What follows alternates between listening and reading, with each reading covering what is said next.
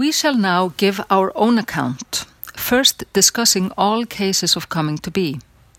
Since the procedure that is in accord with nature is first to say what is common to all cases, and then to get a theoretical grasp on what is special to each one.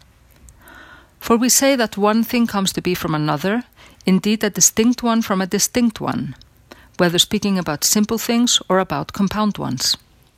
Afirmemos da seguinte maniera De inicio sobreouvir a sem gerai, pois é conforme a natureza após afirmar inicialmente a características comuns, estudar então as próprias de cada coisa.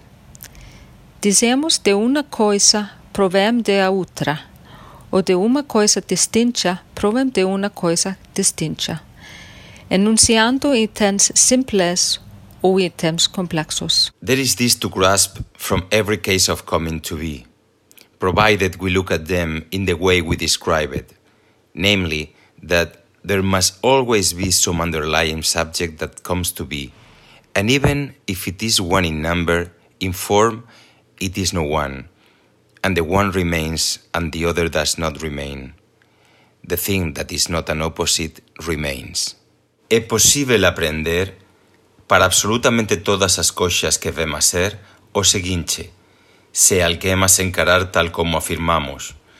É preciso sempre que algo estecha subyaxente aquilo que vema ser, e que aquilo ese que subyax, mesmo se for un número, nao seja un pela forma, un dele subexiste, mas outro nao subexiste, o que nao é oposto subexiste.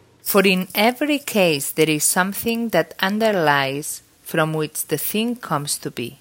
For example, plants and animals come to be from seed, and of the things that unconditionally come to be, some do so by change of figure, for example, a statue, some by addition, for example, things that grow, some by subtraction, for example, the statue of Hermes from the stone, some by composition, for example, a house, some by alteration, for example, things changing with respect to their matter. And it is evident that everything that comes to be in this way comes to be from an underlying subject. De fato, sempre há algo que subyace de que provém aquilo que surge, tal como os animais e plantas provêm da semente. As coisas que vêm a ser sem mais, vêm a ser umas por refiguração, como a estátua, outras por adição, como as que crescem, outras per subtração, como o Hermes provém da pedra otras por composición, como una casa, otras por alteración, como as que se perverten pela materia. É manifesto que todas as coisas que vêm a ser dessa maneira provêm de algo subjacente.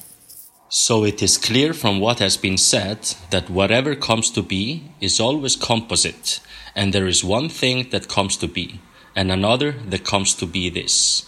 And the latter is twofold either the underlying subject or the opposite.